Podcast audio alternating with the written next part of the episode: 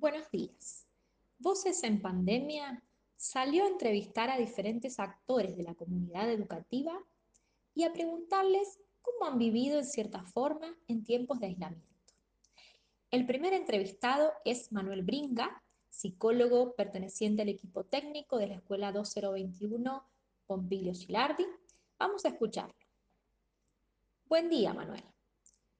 Contanos, ¿cómo vivís tu labor en la escuela en tiempos de aislamiento? Bueno, el rol del psicólogo en tiempos de aislamiento obviamente ha tenido distintos avatares y, cambios. En el caso de nuestra escuela le hemos dado prioridad al acompañamiento a aquellos estudiantes, tanto varones como mujeres, que no están accediendo al material eh, producido por las diferentes docentes en primera instancia.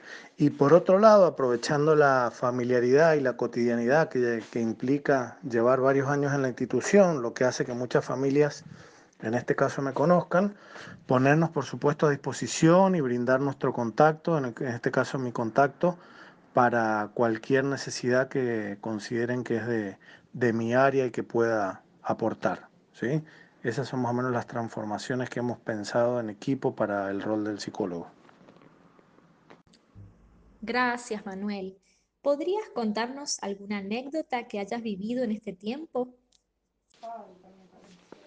Mira, se me viene a la mente sobre todo y en particular las distintas situaciones que hemos ido teniendo en cuanto a, la llegada a los, domicilios, ¿sí?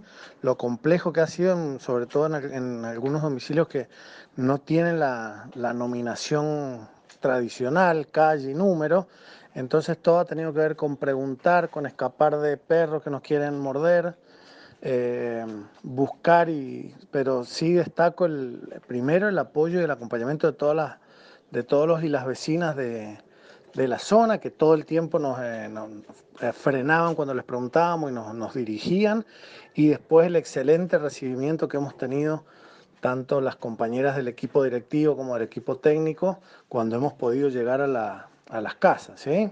Y me quedo con, con las caras y los rostros de los diferentes chicos y chicas estudiantes de nuestra escuela cuando reciben material de su maestra, ¿no? que definitivamente hace lazo con, con su escuela de manera concreta. Y para terminar, ¿podrías mencionar tres palabras que resuman este año lectivo?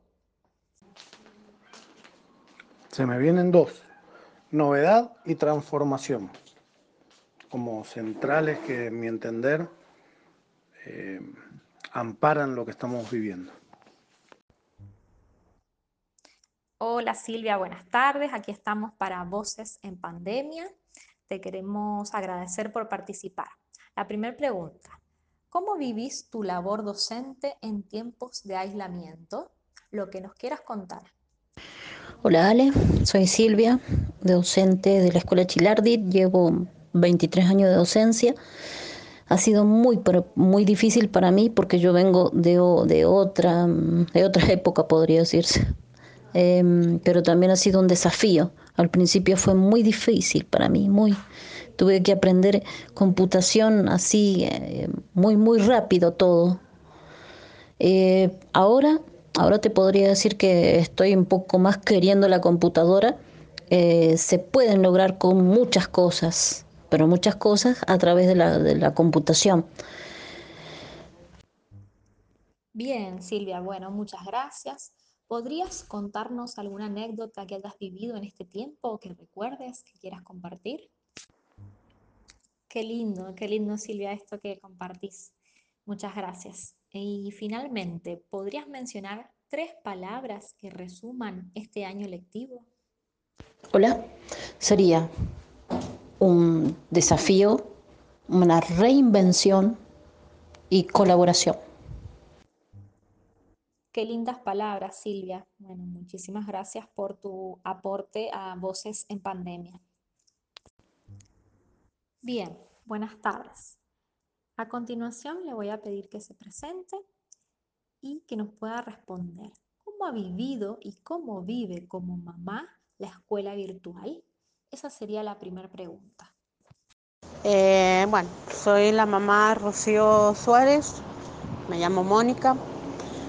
Y al principio sería, creo que para todos fue muy difícil porque por mi lado a mí me, me cuesta muchísimo porque yo llegué hasta cuarto, quinto grado y entonces hay cosas que me cuesta que no son tan difíciles, pero a veces me cuesta entender o sentarme con ella en la mesa a, terminar la tarea. Hay cosas que le entendemos y hay cosas que no. Y el tiempo sería el que les tenemos que dedicar, de, que se concentren en sentarse y, y, hacer la tarea es muy difícil para mí. Y, y, a veces tenemos internet, a veces no tenemos internet, entonces como que eso eh, cuesta muchísimo. A mí me cuesta mucho lo que es grabar videos con ella.